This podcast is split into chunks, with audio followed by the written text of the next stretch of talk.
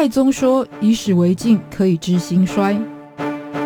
亚里斯多德说：“认识自己是所有智慧的源头。”纵观历史深度，理解属于我们的世界，开脑洞，长知识，六百秒的历史课。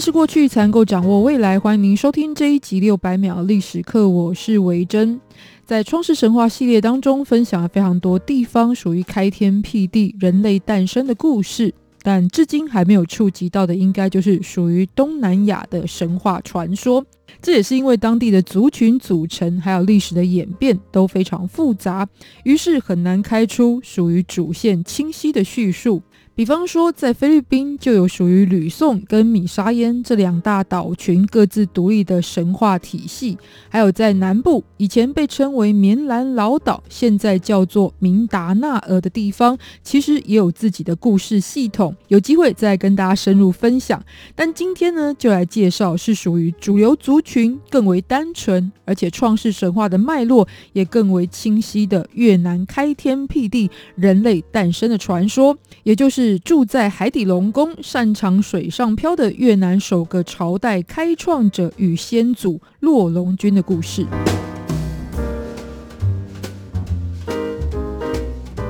越南位于中南半岛上，是古代百越民族生活的区域之一，因此“越”这个字也成为国家名称的由来。但以主要的族群来说，现在不会称为越族，而由官方认定的正式名称是金族。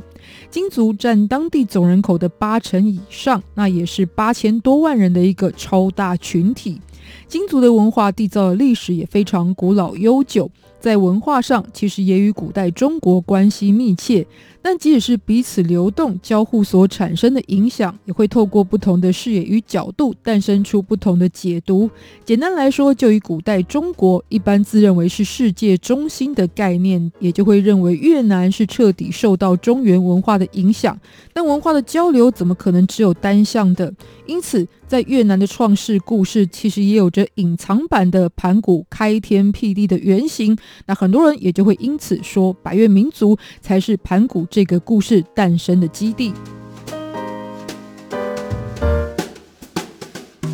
话说，又是那个开场白，就是最初的宇宙也是混沌一片。这时候出现了一股神气，化育出了有着巨人形象的神明，从荒芜一片的空间里站了起来。他用头撑开了天空，但可能因为这样子一直顶着天是非常累的，于是他就挖开了土地与石头，打造出一根直入天际的石柱，而这个石柱就撑在天幕的中央。那巨人所挖掘的地方也开始渗出了水，就汇聚形成今天海洋的由来。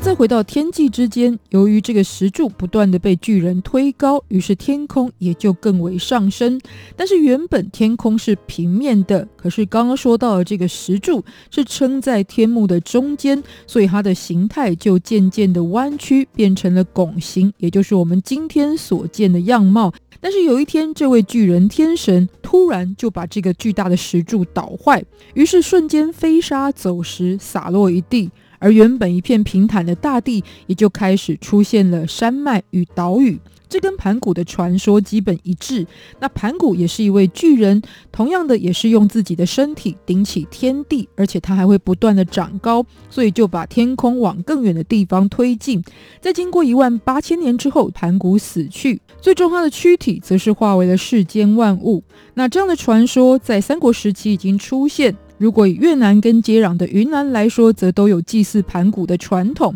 但如果以记录来看，根据文献记载，在周朝就已经有女娲造人的故事。而开天辟地，怎么反而比人类诞生还要晚了许久？这也是因为百越地区在古代指的就是长江以南的区域。那三国时期，孙吴的根据地也就是在这个范围当中。于是也有学者推测，女娲造人是来自于中原地区原始的神话，而盘古的开天辟地，则是在孙吴经营江南时期，受到百越民族的影响才纳入的相关文化传说。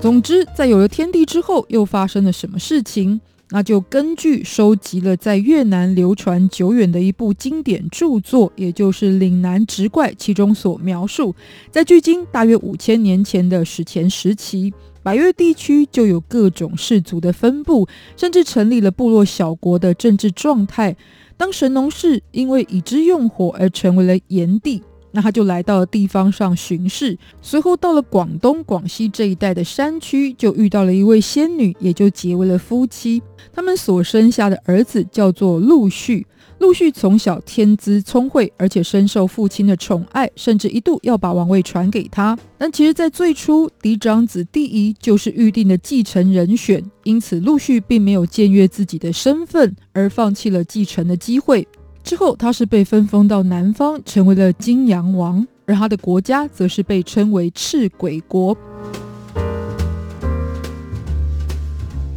因为是仙女的后代，所以本身他也具有神力，甚至拥有水上漂的特异功能。于是他受到了洞庭湖龙王的赏识，就将女儿许配给他。两人呢，又生下的是洛龙君，也就是今天的主角之一。那这个字写起来其实应该是一丘之貉的貉这个字，但如果更接近越南的发音，其实也有人把它称为是洛龙君。那这一位君主呢，在自己父亲不明的失踪之后，就开始承接了父亲的位置，而且他也继承了在水中生存的能力，甚至是长期住在水底的王府。但每当百姓需要他的时候，其实他就会出面，包含打败袭击人类的妖怪，教导农业技术，需要法律仲裁的时候，他也会现身。洛龙君后来是迎娶了自己的侄女，也是帝仪的孙女，就是欧姬。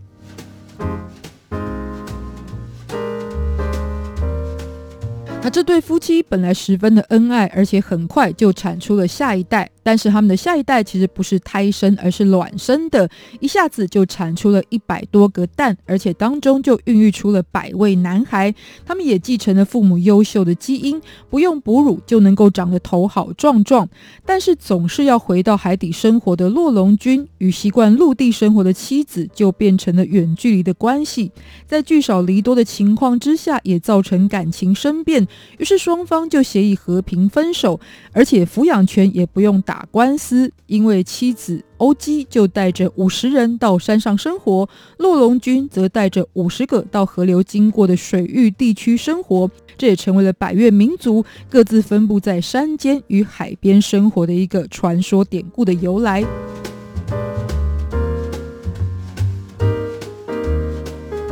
作为水中蛟龙的洛龙君，其实也承载了龙的概念。于是越南的传统文化凝聚共识的价值观，就是他们是属于仙子龙孙，而由洛龙君以及这五十名儿子的后代所建立新的国度，就被称为文郎国。这是一个在传说当中跨越了长江以南到今天越南的古国，在西元前两千八百七十九年建立，也成为在越南的历史当中所记载的第一个朝代。但他们并不是一般人，是拥有幻术的能力而征服天下。他们的君主都被称为雄王，平均的岁数可以达到一百五十年左右，而最终是在传了十八代之后才被灭亡。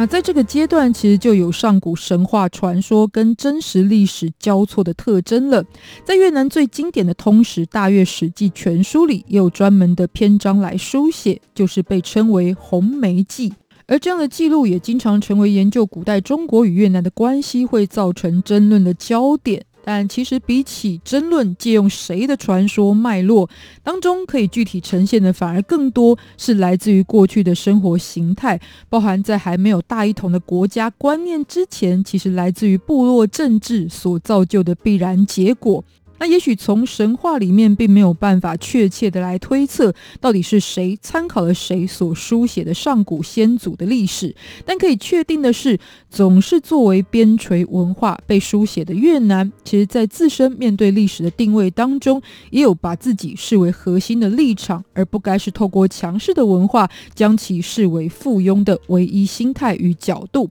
六百秒历史课，下次见，拜拜。